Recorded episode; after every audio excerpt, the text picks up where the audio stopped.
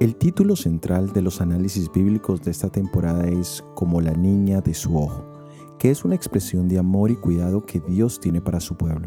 Hoy miraremos esta expresión en la historia de la Biblia.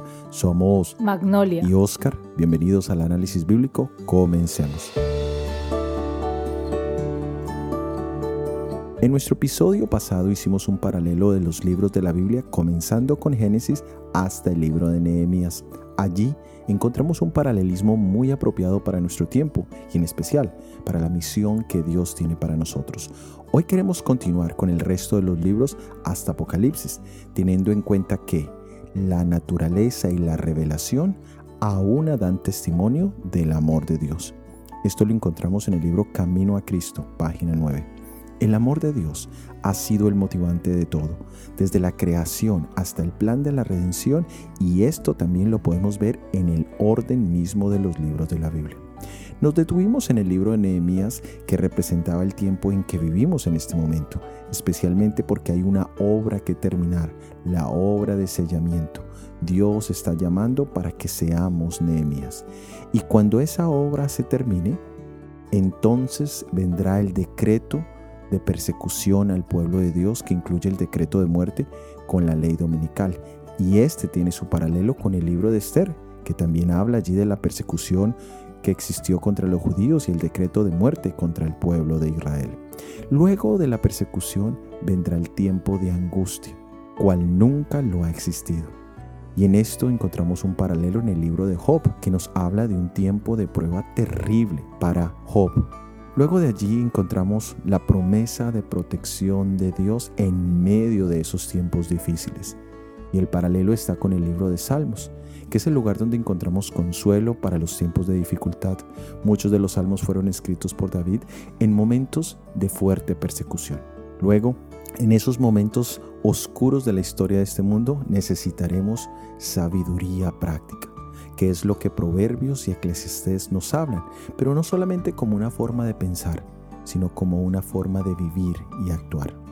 Y luego, en el momento más oscuro de la historia de este mundo, vendrá Jesucristo, la segunda venida de nuestro Salvador, que está representado en el Cantar de los Cantares, que es ese relato de ese novio y esa novia que se buscan constantemente para sellar su amor.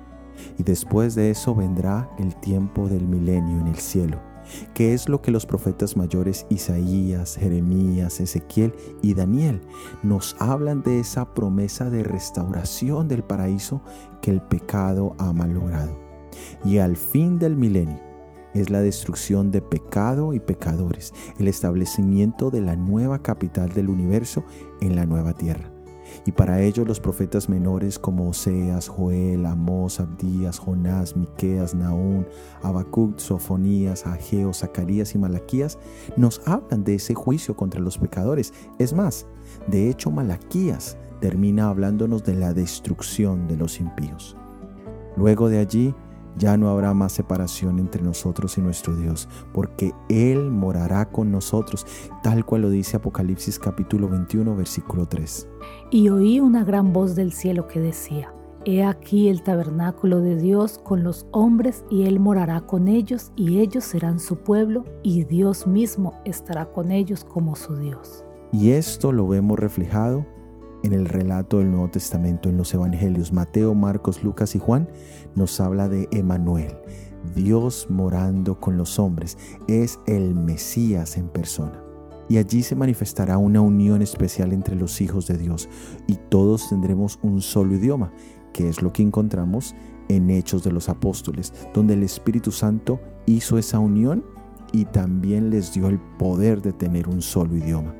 De allí, tanto judíos como gentiles, desarrollaremos las características de amor, gozo, paz, paciencia, benignidad, bondad, fe, mansedumbre, templanza, que es lo que las epístolas del Nuevo Testamento como Romanos, Corintios, Gálatas, Efesios, Filipenses, Colosenses, Timoteo, Tesalonicenses, Tito, Filemón, Hebreo, Santiago, Pedro, Juan y Judas nos hablan de estas temáticas del desarrollo de la obra del Espíritu Santo en hombres y mujeres. Y para el final tendremos la revelación de Jesús por la eternidad, que es exactamente el tema del libro de Apocalipsis, la revelación de Jesucristo. Este paralelismo resalta el amor de Dios para con su pueblo, pero en especial el amor especial que Dios te tiene a ti y me tiene a mí. Ahora, también esto lo vemos en el Espíritu y Profecía. Especialmente hay una serie en el Espíritu y Profecía que se llama El Conflicto de los Siglos, que incluye cinco libros especiales, Patriarcas y Profetas, Profetas y Reyes, Deseado de todas las gentes, Hechos de los Apóstoles y El Conflicto de los Siglos. Allí encontramos algo maravilloso y es que las primeras palabras de esta serie y las últimas tienen algo en común. El libro Patriarcas y Profetas, que es el primer libro, en su primer párrafo nos dice, Dios es amor. Su naturaleza y su ley son amor. Lo han sido siempre y lo serán para siempre. El alto y sublime, el que habita la eternidad, cuyos caminos son eternos, no cambian. En él no hay mudanza ni sombra de variación. Y el último párrafo del conflicto de los siglos nos dice también lo siguiente. El gran conflicto ha terminado. Ya no hay más pecado ni pecadores.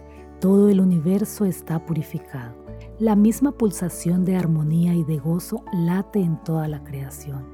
De aquel que todo lo creó manan vida, luz y contentamiento por toda la extensión del espacio infinito. Desde el átomo más imperceptible hasta el mundo más vasto, todas las cosas animadas e inanimadas declaran en su belleza sin mácula y en júbilo perfecto que Dios es amor.